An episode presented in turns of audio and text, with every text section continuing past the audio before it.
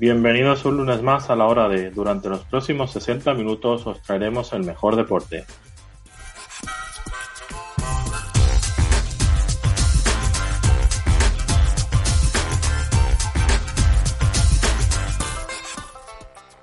Bueno, eh, Adri Zanabria, otra vez, nuevo lunes, mucho más deporte como siempre.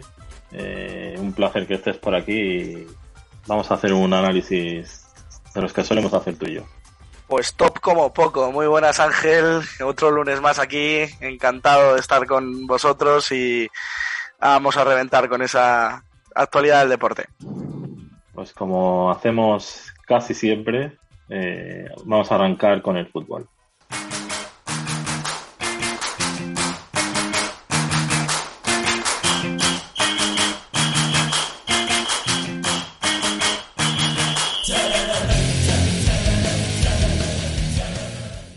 Bueno, pues eh, fin de semana movido, eh, jornada número 23. Eh, vamos a empezar por ese partido que yo creo que atrae a las miradas, además ese cruce no de declaraciones en ruedas de prensa previas.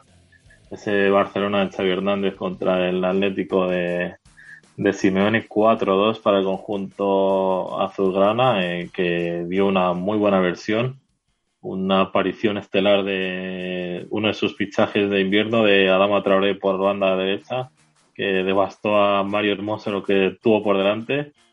Eh, Adri, eh, quizá victoria muy clara, ¿no? Y una vez más, y ya van unas cuantas esta temporada, esa fragilidad defensiva eh, tremenda, así no va a ningún sitio, ¿no? El, el conjunto rojiblanco. Sí, no, es debacle, es una debacle, es otra debacle más de este Atlético de Madrid que solo se dedica a hacer aguas. La primera parte no es para olvidar, es para mí la peor primera parte de todo lo que lleva este Atlético de Madrid en temporada. Eh, frágil, pese a que marcó un gol, no sabemos todavía ni cómo fue el gol de Yanis Carrasco que adelantó al Atlético de Madrid pero a partir del, del gol, inexplicablemente, se vino abajo el equipo, eh, se vio clara la fragilidad defensiva, pasaban los extremos del Barça por los laterales, sobre todo a Adama Traoré, como bien decías, le hizo, como bien se dice, un hijo a Mario Hermoso.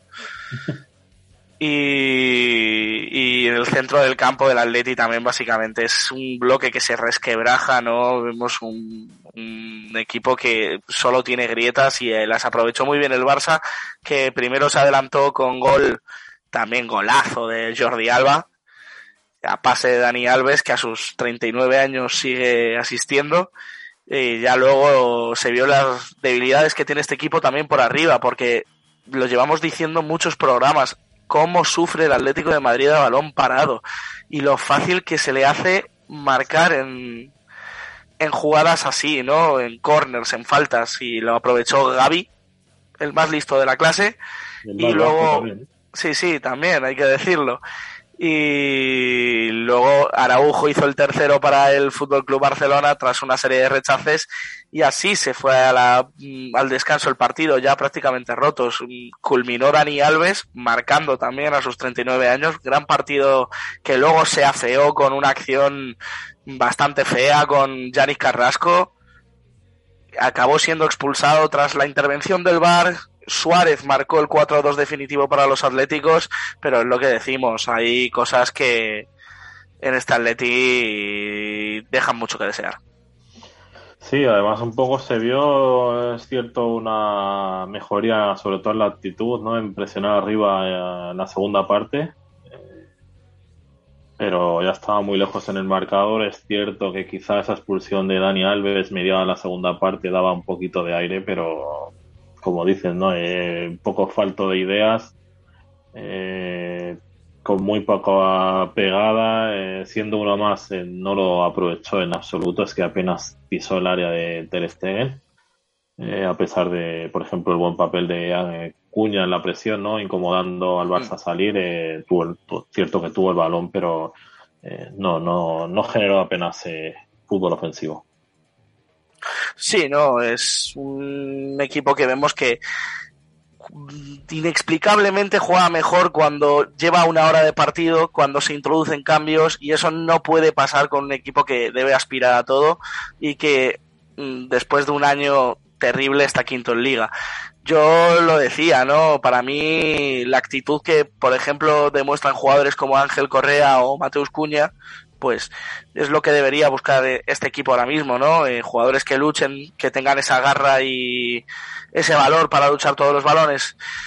Bueno, también hay que decir que después de la ventana invernal debutaron en el Atlético de Madrid sus dos fichajes de invierno. Reinildo mandaba por el lado izquierdo y Vas en el lateral derecho, que acabó lesionado.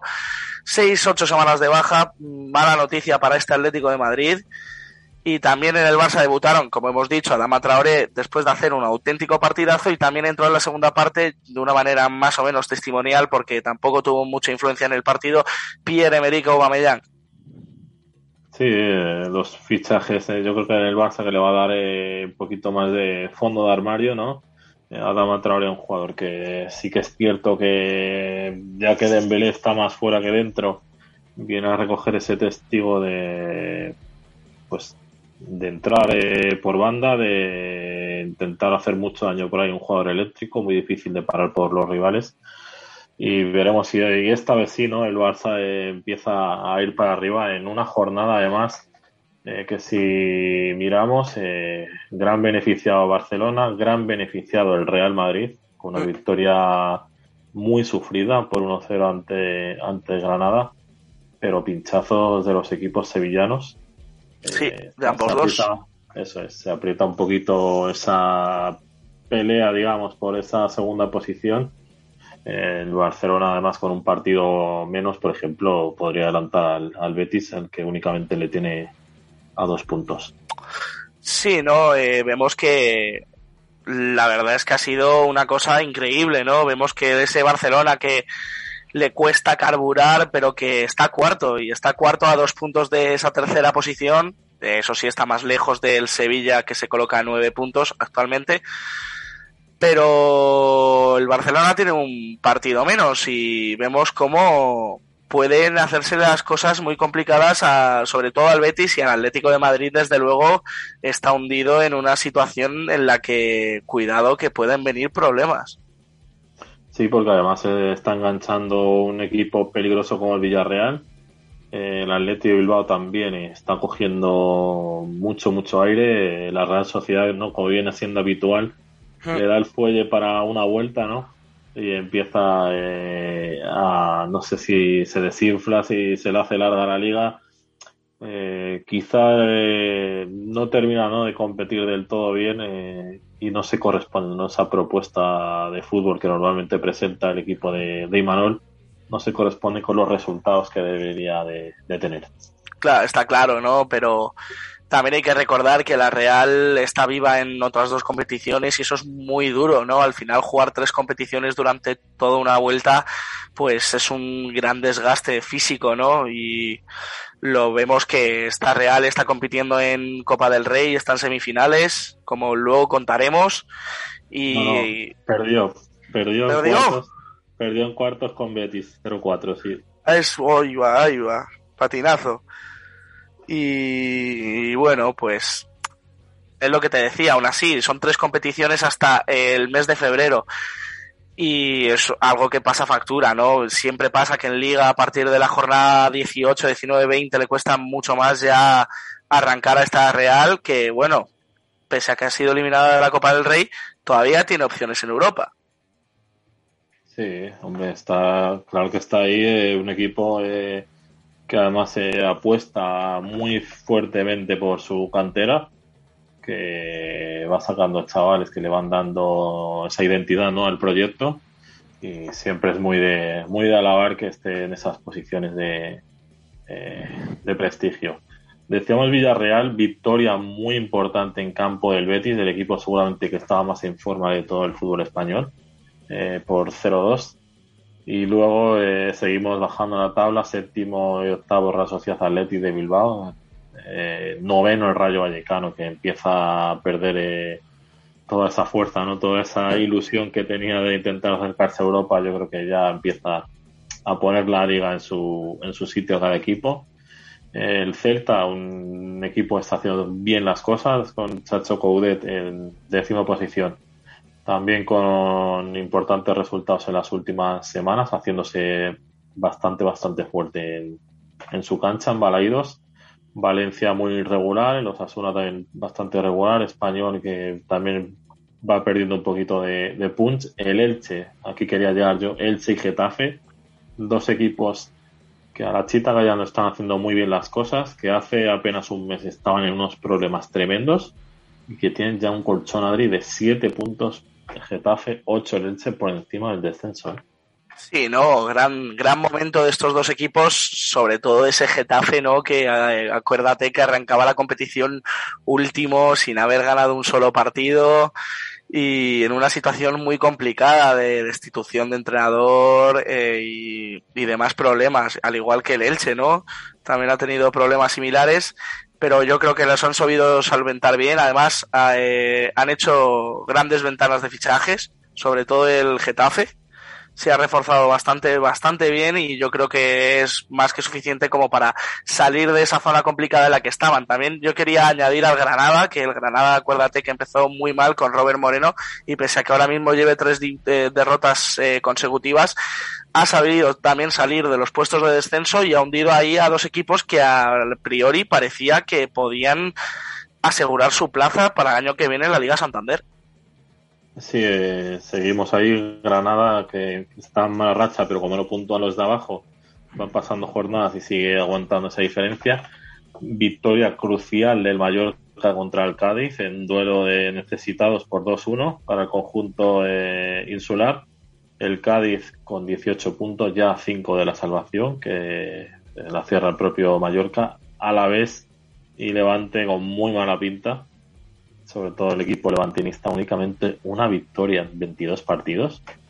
Eh, apenas 21 goles a favor, no llega ni en un equipo que es bastante goleador de normalmente, no llega a un gol por, por partido. Eh, empieza a tenerlo muy mal a 12 puntos de, de la salvación el conjunto Granota. Sí, ¿no? Y sorprendente de un equipo que en las últimas temporadas ha, habitado en esa media tabla o ha vivido por lo menos en una primera división de manera bastante cómoda, ¿no? Tiene jugadores de renombre como podría ser ese Roger Martí, ese comandante, ¿no? José Luis Morales. Yo creo que pésimo, pésimo año del Levante y esperemos que el año que viene en segunda consigan reconstruir el equipo para volver pronto a primera, que es donde se merecen estar. Sí, porque además es un equipo, eh, yo creo que cae bien, una propuesta también muy interesante. El fútbol se le hace muy incómodo a los equipos grandes, que tampoco hay tantos equipos que puedan decir eso. Y nos gusta, ¿no? Nos gusta ver al Levante en, primera, eh, a ver si puede retomar el rumbo, si le da tiempo esta, esta segunda vuelta o ya para la que viene, como dices, monta un proyecto interesante para no caer en esas garras tan sufridas, ¿no? De la segunda división. Copa del Rey, cuartos de final ya disputados. Athletic de Bilbao 1, Real Madrid 0. Se carga el conjunto vasco eh, en cuartos de final Real Madrid, en octavos al Barcelona, haciendo un trabajo sucio. No sé si le va a valer luego para, para conquistar el título al equipo de Marcelino.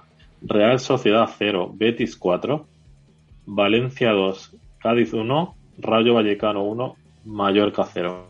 No sé si aquí te esperabas estos resultados, ¿no? Eh, quizá Leti Bilbao Real Madrid más igualado de lo que parecía y el Bilbao además en eliminatorias es muy muy fiable, creo que ha ganado las últimas eliminatorias, únicamente pierde las finales, es cierto, pero en las eliminatorias no, las, no pierde ninguna. Ese 0-4 del Betis quizás sí que sorprende un poco. Sí, Sí, como bien dices, ¿no? Eh, yo creo que el, al Athletic sí me lo esperaba más en semifinales. La Copa es su competición fetiche pese a que en las últimas finales pues vemos que o no ha tenido suerte o simplemente ha sido inferior al rival. Eh, el Betis es una auténtica pesonadora, ¿no? Y va de pleno a por esta Copa del Rey y luego pues eh, Valencia que también la está luchando contra rivales no tan grandes como podrían ser los del Athletic evidentemente pero la, la está peleando está en semifinales y ese rayo por qué no soñar no por qué no ver a un equipo pequeño por lo menos llegar así a la final en la cartuja Veremos porque ya tenemos esos emparejamientos de semifinales, ronda que ya eh, se disputará a doble partido. Además, este mismo eh, miércoles Rayo Betis en Vallecas. El jueves tendremos Atlético a Valencia. Eh, son eliminatorias interesantes porque ya sabemos que además eh, la fortaleza del Rayo está en su, en su casa. Eh, es clave ¿no? que consiga un resultado importante con ventaja. Atlético Valencia se prevé quizá más igualado, ¿no? dos equipos con más experiencia. la, la vuelta será a principios de, de marzo, pero no interesante esta copa que se ha quedado quizás sin equipos punteros. Eh, a priori por fútbol el Betis, por historia el Athletic de Bilbao, por eh, improbable el Valencia y por sorpresa el Rayo, ¿no? Cada uno, cada uno de los cuatro equipos tiene su su motivo, ¿no? Para creer. Sí, sí, no tienen tienen ese encanto que tiene la Copa, ¿no? La Copa es una competición especial sobre todo desde que ya lo hemos dicho, ¿no? El formato a partido único hasta semifinales y veremos qué ocurre. La verdad, cuidado con ese, ese Athletic que primero golpeará en su estadio. San Mamés es un fortín y van a ir a por todo, desde luego, contra, contra el Valencia, que no hará prisioneros tampoco en Mestalla en la vuelta. Y el Rayo tendría que hacer los deberes en, en Vallecas, que es donde, como bien has dicho, se hace fuerte, porque luego visitar el Villamarín contra el Betis en este, en este momento es una labor muy complicada. Así es, estaremos pendientes. La semana que viene traeremos ¿no? esos resultados de, de la ida de, estas semifinales de Copa. Y para cerrar el bloque de fútbol, eh, tenemos esa Copa de África que quizá ha pasado un poco desapercibida primera victoria de Senegal en esta competición, entrando en, la historia. Tuvo que esperar hasta los penaltis para deshacerse de, Egipto, eh, con ese empate a cero tras el tiempo reglamentario y la prórroga.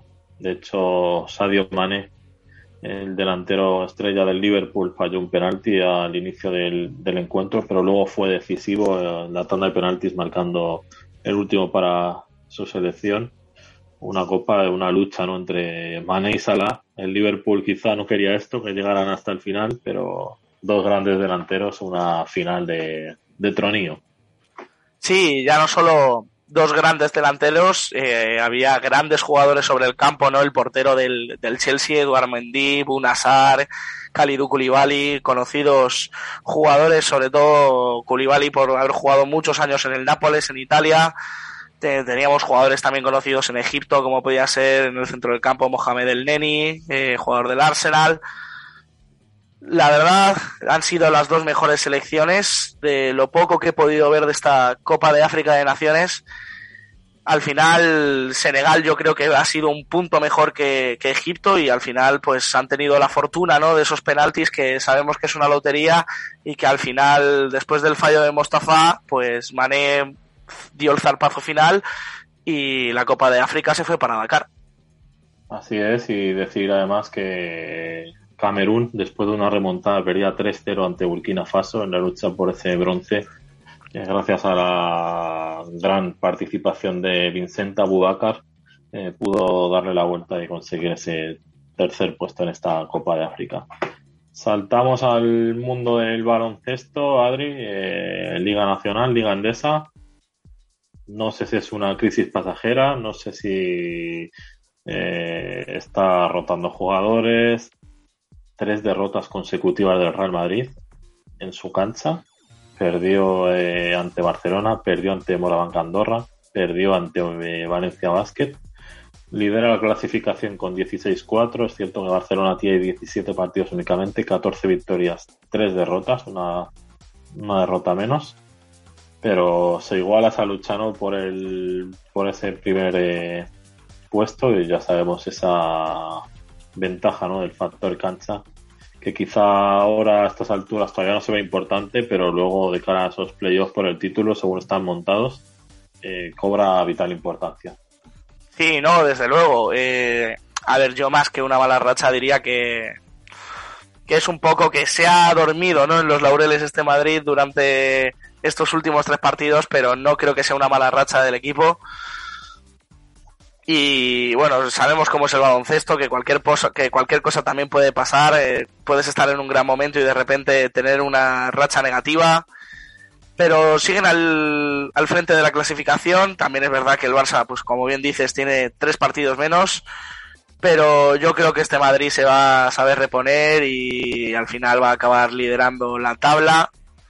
Quedan todavía bastantes partidos y es pronto para decidir, pero Mm, esperemos que todo le salga bien al equipo blanco. Así es, eh, pero está interesante, al menos que se haya igualado más y pueda luchar por el primer puesto. Manresa, eh, tercera posición, eh, bastante buen papel, con 13-7.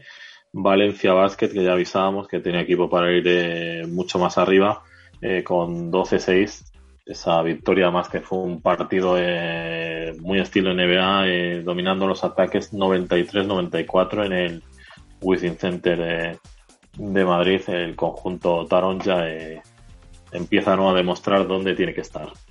Sí, no, desde luego, lo llevamos hablando también en este programa que debían dejar carburar el proyecto de, de Peñarroya, ¿no? Es un grandísimo entrenador, tiene grandes jugadores, se ha reforzado muy bien, sobre todo equipos como, como Juventud de Badalona, con ese Xavi López Arostegui, con ese Neno Dimitrievich.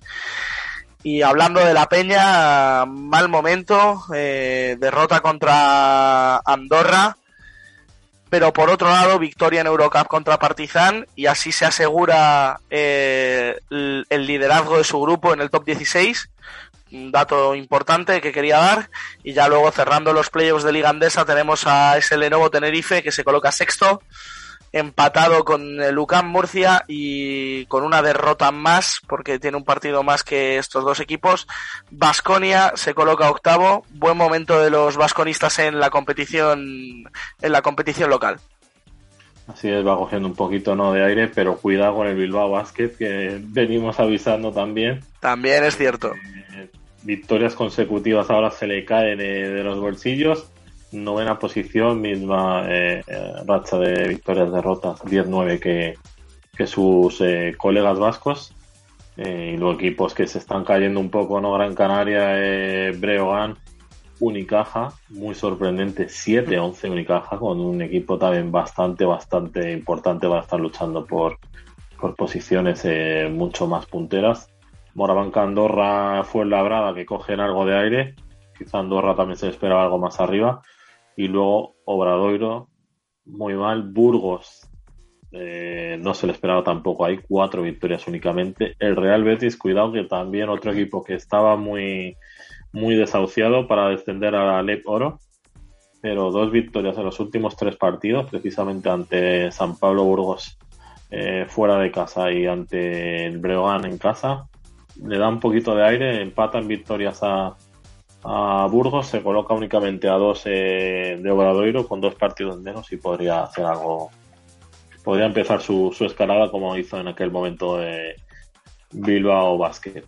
Sí, no, eh, perdona Ángel, que quería dar un apunte de este San Pablo Burgos, que la verdad es que la situación es negra después de haber ganado dos títulos europeos consecutivos, situación muy, muy negra para los burgaleses. ¿eh? Sí, al final eh, es cierto que montó un proyecto interesante, ambicioso, pero también tenemos que tener en cuenta, es una ciudad pequeña que cuesta conseguir financiación para seguir estando arriba y que al final también ese puntito de suerte, ¿no? Que te combinen sobre todo los eh, extranjeros normalmente que sueles fichar eh, y quizá también lo cargado de los calendarios, ¿no? Que está teniendo estas cuatro o cinco últimas temporadas estén, estén haciendo mella, ¿no? En el conjunto burgales. Y así saltamos a la Euroliga, máxima competición continental. Eh, otro duelo, mano a mano, eh, Real Madrid-Barcelona. Quizá aquí con algo más de ventaja Real Madrid, 23. Barcelona un partido más 19-5 eh, quedan apenas eh, 10-11 jornadas. Los dos españoles claramente destacados, porque el tercero va a Olimpia Milano con 15-7. Eh, papel yo creo que superior, ¿no? El baloncesto español de momento en esta Euroliga, aunque luego ya sabemos que hay que refrendarlo en, esos playoffs que siempre son duros y aparecen equipos como Chesca o, eh, o algún equipo turco siempre para no para intentar robarte el título. Sí, no, como bien dices, eh, está claro que el baloncesto español, que estos Madrid y Barça están por encima de ahora mismo el resto de equipos en Euroliga, aunque cuidado que ese Olimpia de Milán de Torre Messina viene mm, acercándose en las últimas jornadas. La verdad es que del tercero para abajo está siendo un vaivén de posiciones muy bonito y sobre todo se han ido alternando mucho los equipos. Ahora tenemos, eh, como bien hemos dicho, a ese Olimpia de Milán tercero, pero hace unas semanas podrías encontrarte al Zenit, al Chesca, Olympiacos incluso. Ahora los equipos rusos se colocan cuarto y quinto, eh, el Zenit y el Chesca respectivamente. Sexto Olympiacos, que también se ha mantenido en esas posiciones de playoffs en las últimas jornadas. Séptimo Unix Kazan, como la revolución ¿no? y la la revelación de, esta Euroliga. Octavo, Anadolu Efes, que gran papel después de ese inicio tan, tan dubitativo. Eh, empatado más o menos con Mónaco y Bayern, pese a que tiene un partido menos este Efes. Pero cuidado que todavía están por decidirse estas últimas plazas de playoff se acerca también Fenerbahce y ya a partir de ahí diría que, se, que es un poco más complicado. A lo mejor Maccabi, si tiene una buena racha final, podría conseguirlo, pero yo creo que entre esos 11 primeros equipos está, está la pelea por los playoffs. Y además, como dices, equipos como Fenerbahce, que únicamente tienen 21 partidos jugados, con 11-10, debería de darle ya para meterse entre los 8 mejores. También Maccabi con 22 partidos tiene, por ejemplo, los partidos menos disputados que Mónaco noveno o Bayern décimo, o sea que debería también eh, al menos eh, estar más cerca de ellos, eh, si no empatados por abajo. Muy poquitas victorias de Asbel, Estrella Roja, Alba Berlín, Basconia entrando en Barrena aquí en Europa, no gana ni un partido últimamente. Panathinaikos y Zalgiris cerrando la clasificación que no, no terminan de cogerle el pulso a esta temporada de, de Euroliga. Y vamos a pasar a NBA, donde también vamos a, digamos, hacer un análisis distinto, no nos vamos a centrar tanto en la clasificación. Está que arde ese mercado de fichajes, eh, Adri, y lo que más nos, eh, nos respecta a los, españoles, eh, ese traspaso de Ricky Rubio a los Indiana Pacers. Sí, ¿no? Eh, lo comentaba el insider Adrián Bognarowski. Indiana manda a uno de sus mejores jugadores, Caris Levert, a los Cleveland Cavaliers. También manda junto a Levert una segunda ronda del draft de 2022 y recibe el contrato de Ricky Rubio que se acababa este verano en los Cleveland, en los Cleveland Cavaliers, perdón, un pick de lotería protegido, o sea, un pick entre los 14 primeros del, de la primera ronda del draft y un segundo, un pick de segunda ronda de 2022 mm, y también otro segundo, otro pick de segunda ronda de, del draft de 2027 vía Utah. Eso es lo que comentaba Adrián Maunarowski y luego otros movimientos que ha habido en el mercado. Eh, ha habido traspaso entre Portland y Los Ángeles Clippers. Los Blazers reciben a Eric Bledsoe, Justin Winslow, Keon Johnson y un pick de segunda ronda del futuro también del draft por Norman Powell y Robert Covington, dos de los titulares del, equipo de Portland. Y poco más, esa es la actualidad de fichajes de la, de la NBA. ¿Qué, ¿Qué opinas de todo esto, Ángel? Pues sí, de momento no está viendo eh, grandísimos fichajes. Eh, están sonando nombres importantes como Bradley Bill, Domantas Sabonis, eh, Jeremy Grant, incluso Russell Westbrook, que empiezan ya a estar un poco hartos en, Los Ángeles de, eh, de su base, además con un contrato multimillonario difícil de, de sacárselo. Y con estos dos traspasos yo creo que Pacers se gestiona bien para mí. Es cierto que Caris Lever es un muy buen anotador, pero al momento está más o menos cubierto con, con Domantas Sabonis y consiguen aguantarlo. eh, y consiguen mucho, ¿no? Eh, a cambio, esas tres rondas eh, muy altas, como dices tú, este pick protegido de 2022, esa primera ronda puede tener mucho valor si mm. cogen bien. Y luego entre Clippers y Portland hay que verlo. Es cierto que quizá por nombre se pierda un poquito Portland, yo creo, porque Norman Powell, bueno, yo creo que un all-round, ¿no? Un jugador que hace bastante bien casi todo. Robert Covington, buen defensor, también eh, tiene un tiro exterior más o menos aceptable. Bledsoe, un base un poco que te deja frío, ¿no? Ni fu ni fa, aunque bastante buen defensor, es cierto. Eh, que en el puesto de base no, no se lleva tanto ese esa figura y por ahí sí que puede ganar Justice Winslow. Eh, quizá le falte todavía nombre eh, y Keon Johnson y el draft se me antoja corto, ¿no? Para ese, para ese intercambio. Sí, además, que se me ha olvidado decirlo, también ha recibido un una ronda de, de segunda ronda del draft de 2025, Portland, pero sobre todo esto, analizándolo, viene por la por el, el gran momento que de, de Simmons en el equipo después de la lesión de de Damian Lillard de la estrella de los Portland Trail Blazers que ha tenido que pasar por quirófano y que va a estar un tiempo de baja eh, ha sido lo que ha hecho que este movimiento se dé pie, ¿no? Y al final, pues bueno, también hay mucha parte de negociación y de, de negocio dentro de las franquicias y al final, pues cosas así tienen que pasar en la NBA. Bueno, pues hasta aquí el eh, bloque importante de baloncesto. Vamos a pasar un minutito a publicidad. En todo el mundo.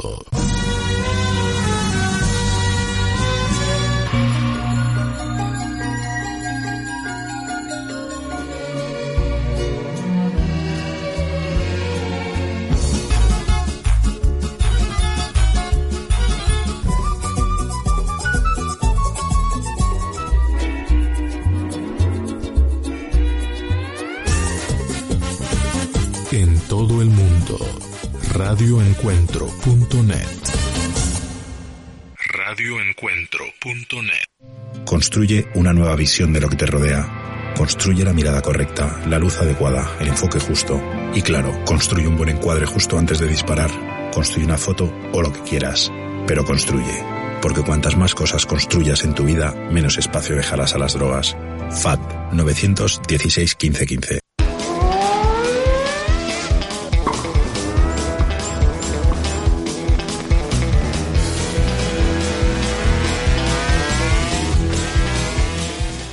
Vamos a arrancar este bloque polideportivo como suele ser habitual en esta segunda parte del programa. Juegos Olímpicos de Invierno por fin ya han dado comienzo, se están disputando en, eh, en Pekín, en la capital china. Eh, sorprende que todos los eventos bajo nieve artificial, no hay ni un, ni un copo de nieve natural y ya ha comenzado la participación española. De momento yo creo que ha sido un arranque muy positivo. Eh, empezó el fin de semana Imanol Rojo, eh, nuestro esquiador de fondo, con un vigésimo primer puesto en la prueba de esquiatlón, que son 15 kilómetros en estilo clásico y 15 kilómetros en estilo libre, eh, bajo un dominio ruso impresionante, oro y plata, y una debacle tremenda de Noruega, se quedó sin, sin medallas, el campeón del mundo retirado, la gran estrella Claevo más allá del puesto 40, eh, pudo hacer cuarto quinto salvando un poco la honrilla, pero sin metales se queda, se queda corto. Y esta misma madrugada hemos tenido muchos eh, españoles en Liza, y eso que solo tenemos únicamente 14, 14 eh, nacionales que compiten en estos Juegos de Invierno. Eh, el esquiador Adur Cezarreta eh, ha hecho un muy meritorio séptimo puesto en la prueba de descenso, una prueba de velocidad que no suelen ser muy habituales, además en el esquí español, haciendo el mejor puesto histórico de, un español en, en, esta, en esta prueba.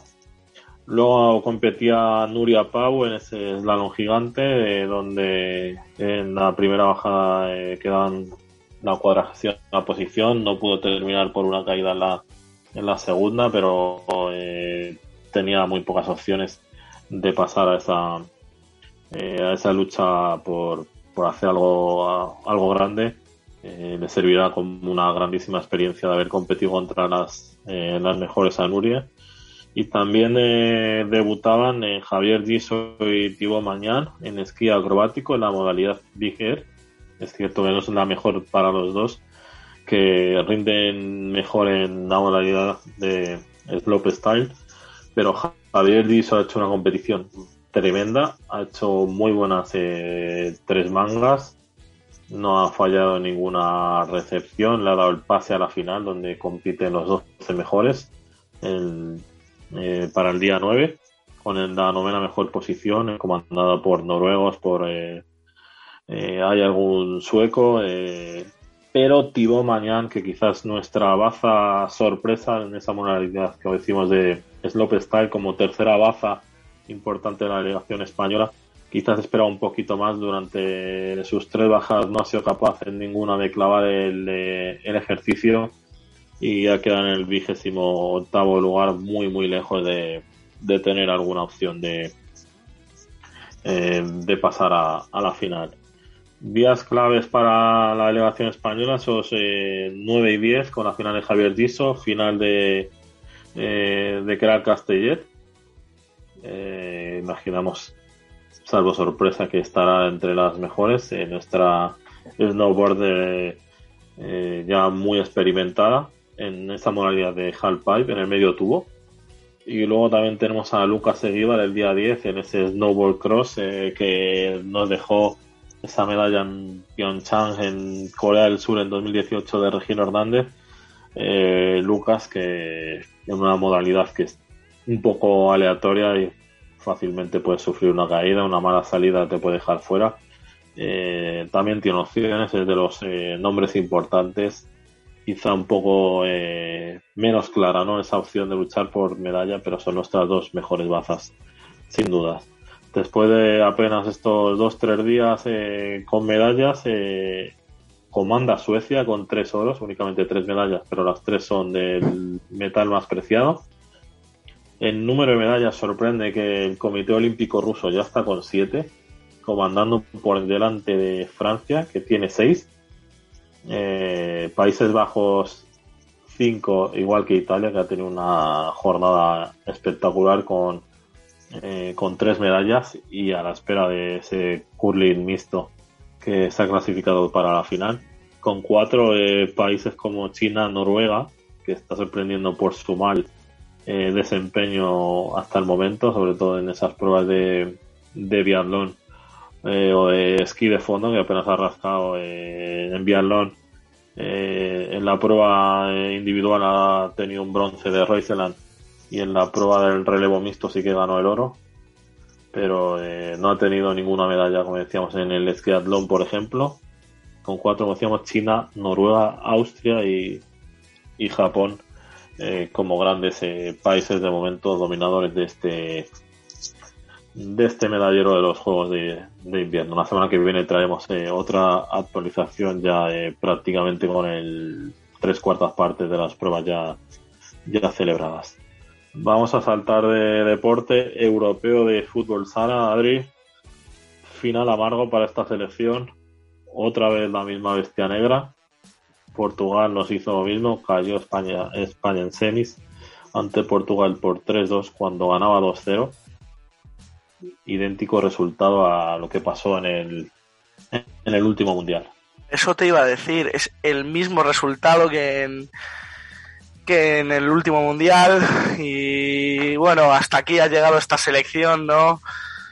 Se ha hecho lo que se ha podido, pero yo creo que en estas semifinales se podía haber hecho mucho más. No puedes dejar que Portugal te remonte este, este 2-0 que tenías y bueno, al final son campeones del mundo y venían de ser campeones de Europa, ¿no? Y al final, pues, no se ha podido hacer mucho más. Sí que se han salvado un poco los muebles con ese tercer y cuarto puesto, ¿no? En el que nos enfrentamos a la selección de Ucrania, que perdió contra Rusia también por dos goles a tres. Y ahí pues ya hemos ganado 4-1 goles de Mellado, Solano, Bollis y Adolfo para mm, salvar ese metal, ¿no? Ese bronce que nos coloca terceros, pero que sabe a poco porque podría haber sido mucho más. Es cierto, como dices, ¿no? Que se repite la misma historia, ¿no? Te deja un poquito con cara de que se me permita tonto, ¿no? Sí. Porque eh, al final eh, es como que no aprendes ¿no? De, de, tus errores, pero es que Portugal, que no hemos dicho, venció en la final a Rusia por 4-2 también remontando en dos adversos, a que los rusos tampoco lo vieron venir, no, no supieron eh, aguantar eh, al menos, y como decías tú, ese bronce que salva un poco la honrilla, aunque quizás sabe a poco, pero es que no se puede reprochar nada a esta selección. 12 europeos se han disputado, Adri, 12 medallas, nunca se ha bajado del podio es cierto que todavía falta por avanzar mucho, hay cuatro o cinco selecciones y poquito más. De hecho, aquí han pasado las grandes favoritas. Italia muy venida menos, no ha pasado ni fase de grupos. La gran sorpresa quizá Ucrania, que dejó por el camino muy merecidamente a, eh, a Kazajistán. Eh, y luego esas semifinales, ¿no? Que tenían un tinte un poco político, eh, gracias al deporte, ¿no? Sí, ha pasado desapercibido ese Rusia-Ucrania que podría haber sido eh, bien distinto, pero aquí ha vencido el deporte. Sí, pero te lo digo, eh, no hemos visto no hemos visto venir a Portugal ni en el último europeo, ni en el mundial que al final acabaron ganando, ni lo hemos visto venir ahora. Eh, ¿Por qué no estamos viendo venir a una selección que en los últimos tres torneos los ha acabado ganando? Y yo creo que más que, bueno, sí, es gran mérito de Portugal, pero es mucho de mérito de sus rivales de no decir, oye, que son los portugueses, que algo pasa. Sí, ensuciar el partido, ¿no? Buscar ahí... Eh, sí, no, ser pillo, hay que ser pillo.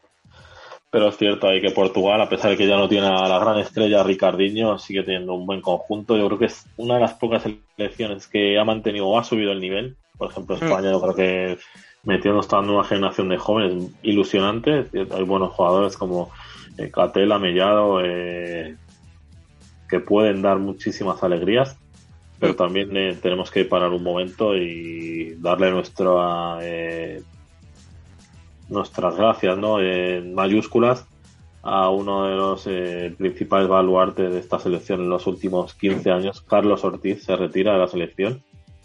200 15 partidos, creo que son, eh, justamente con, con la camiseta de la Roja, una leyenda que ya sabemos que el fútbol sala tampoco, aunque es bastante eh, practicado en nuestro país, quizá a nivel medios no tiene, ese, es más, esa repercusión. Claro, es más, decimos como, como decimos, perdón, es un deporte de nicho, ¿no?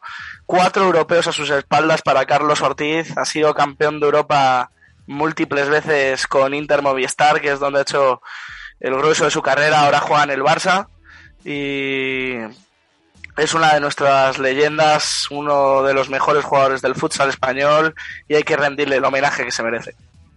Así es, y desde aquí nos queremos eh, acordar de, de, él. Saltamos al rugby porque además que aquí en la hora de todavía no estabas ahí con nosotros, pero le damos un trato preferencial, un deporte que gusta mucho.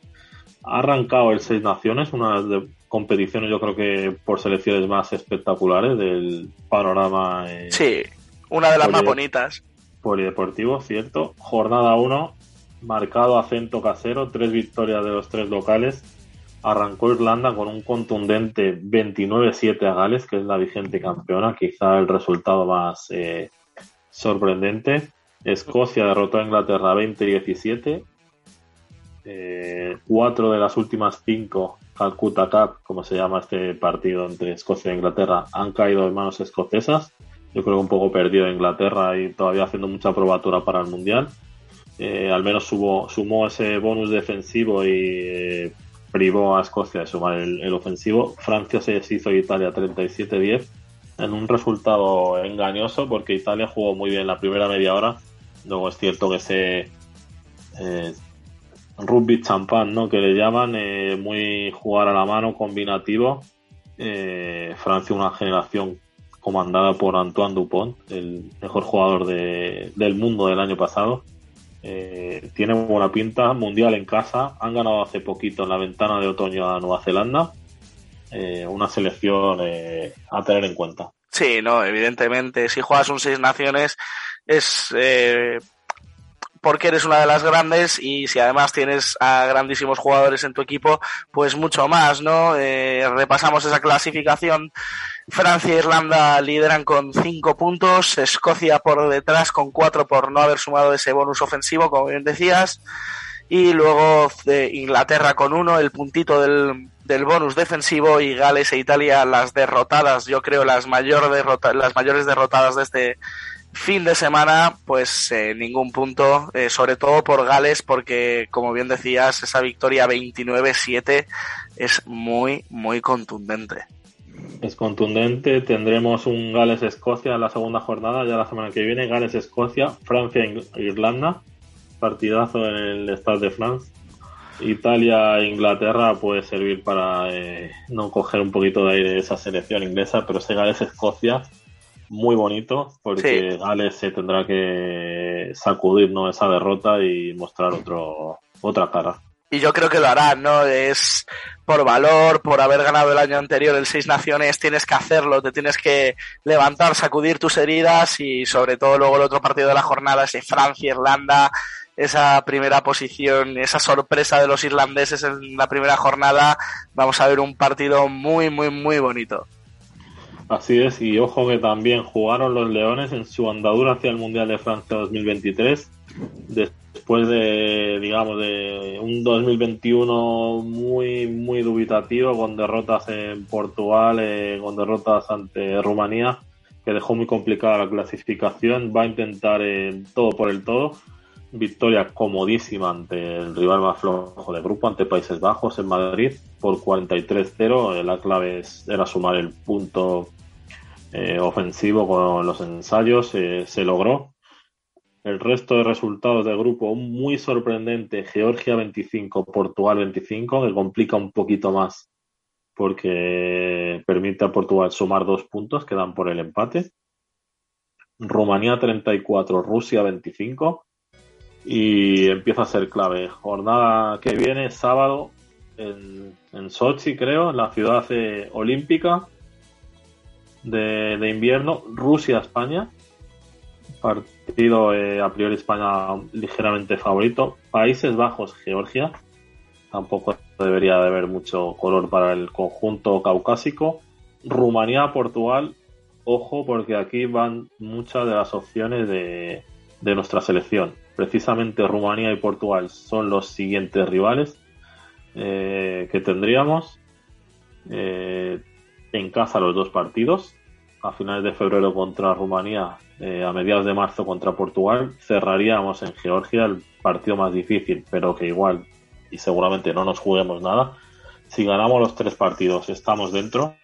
Estos tres partidos que vienen Rusia afuera, Rumanía y Portugal en casa, estamos dentro, seguramente como segundos clasificados, que da eh, clasificación, billete directo a, a París. El tercer clasificado entraría en repesca que viendo los rivales podría ser accesible, pero mejor, Adri, a estas alturas, ¿no? Ahorrarte una repesca. evitarla. eso es, unos viajes ante, en el Pacífico, eh, contra algún equipo africano, Uruguay podría estar por ahí, que también puede ser peligrosa y te puede que te toque Que te toque la típica Tonga o Vanuatu de turno y bueno, pues como bien dices, ¿no? Yo creo que lo, lo, ideal sería ganar esos tres encuentros. España lo tiene complicado, pero aquí nos gusta creer y nos gusta confiar en los Leones. Y esperemos que tengan la fortuna necesaria para poder conseguir la clasificación al Mundial de Francia.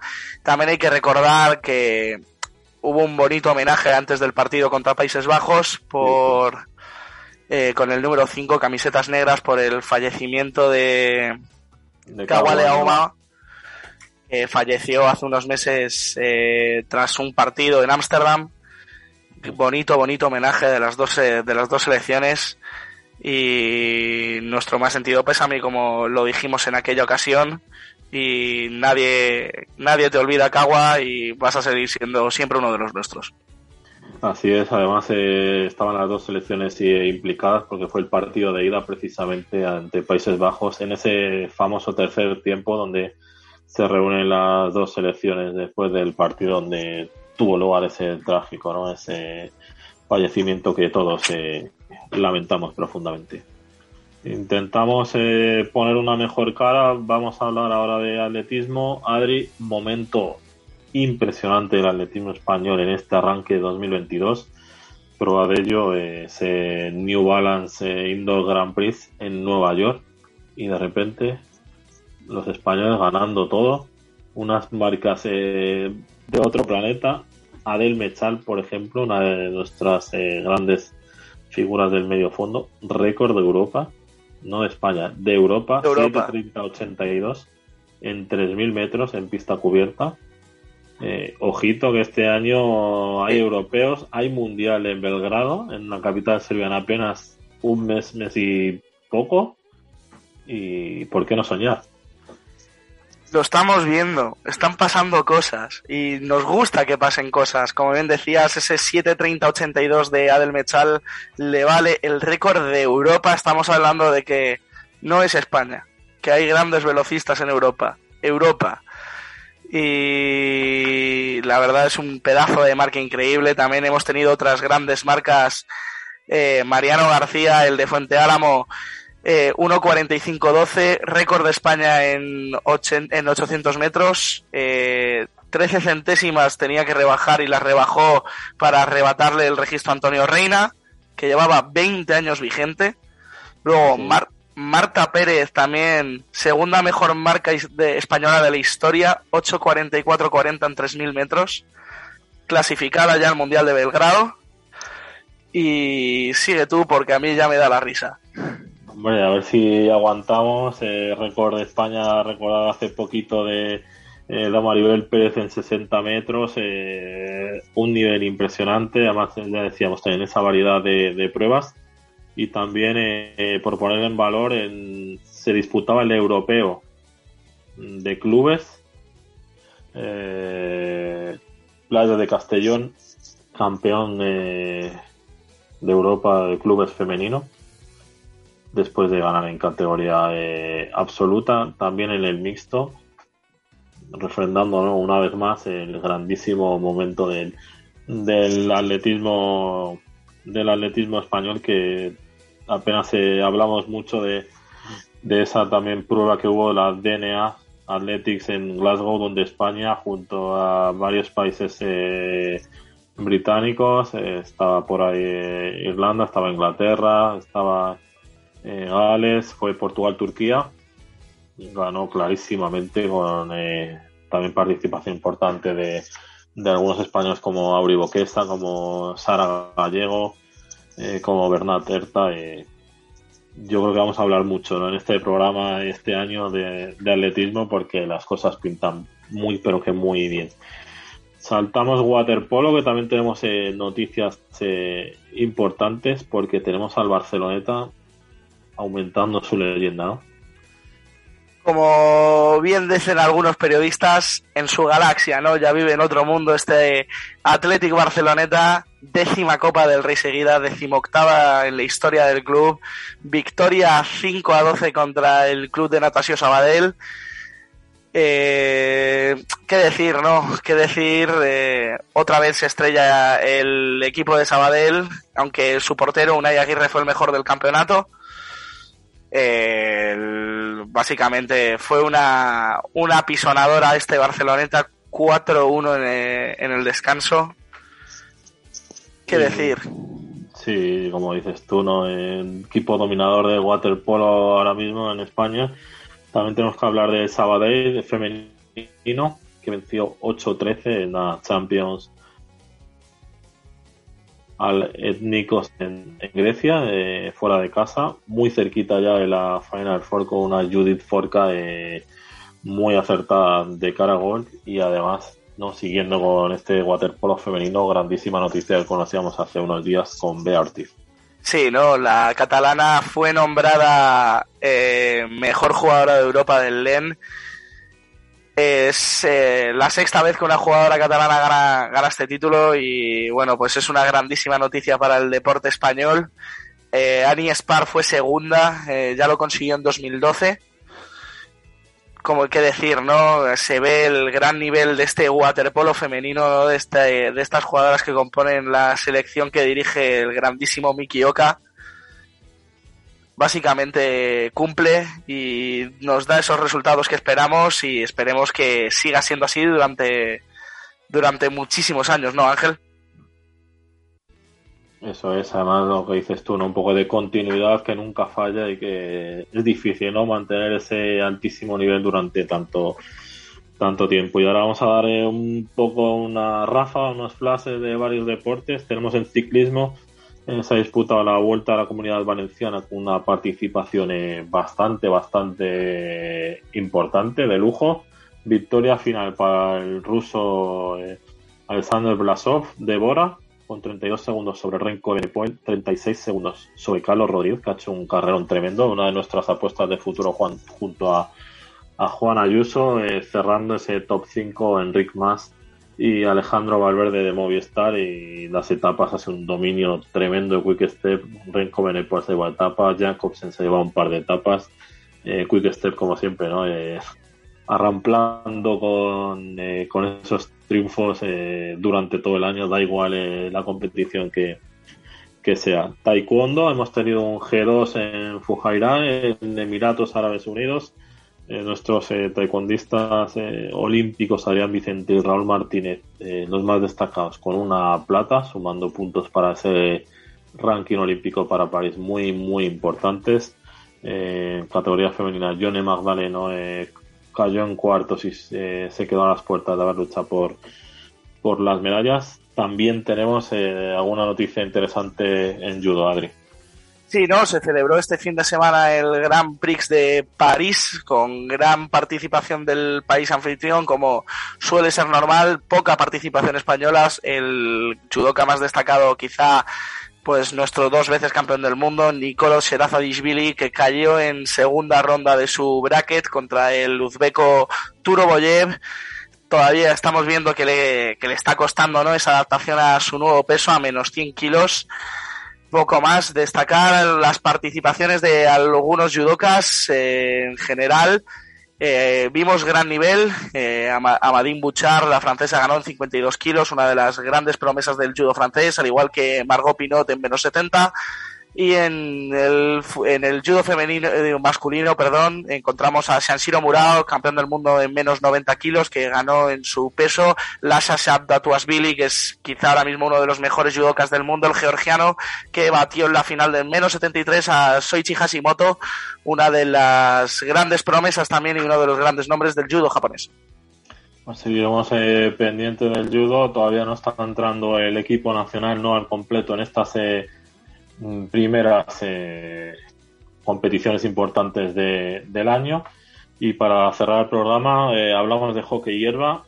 Se ha disputado las primeras jornadas para los dos combinados españoles eh, en Valencia de esa Pro League, donde están las mejores selecciones, aunque Australia y Nueva Zelanda por compromisos digamos, ineludibles, ¿no? Por el COVID eh, que complican su traslado, no están disputándola. Doble enfrentamiento España masculina ante Inglaterra con un doble derrota, 1-6 dolorosa el, el día 4. Eh, se corrigieron muchas cosas, eh, se mejoró bastante la imagen. El día 5 perdíamos 2-3 con un penalty corner prácticamente sobre, sobre la bocina y luego las chicas, eh, siempre tan luchadoras ellas, tenían eh, a la rival más fea en esta primera doble jornada. Eh, jugaban ante Países Bajos, que es actual campeona olímpica del mundo de Europa, y estuvieron a muy buen nivel en los dos partidos. Perdieron el primer partido por 0-1 únicamente eh, muy bien luchado, aguantaron bien. El segundo partido empataron a dos en el tiempo reglamentario y cayeron en los shoutout en esos eh, penaltis clásicos de hockey por 2 a, 2 a 3. Pues hasta aquí, Adri, el resumen de hoy. También, como siempre, bastante completo. Eh, el lunes te espero con mucha más información. Lo mismo digo, Ángel, y un saludo a todos nuestros oyentes y nos vemos el lunes. Pues a ti, como dice Adri, querido oyente que nos puedes escuchar y nos puedes seguir por las redes sociales, os esperamos el lunes con mucho más deporte. Hasta pronto.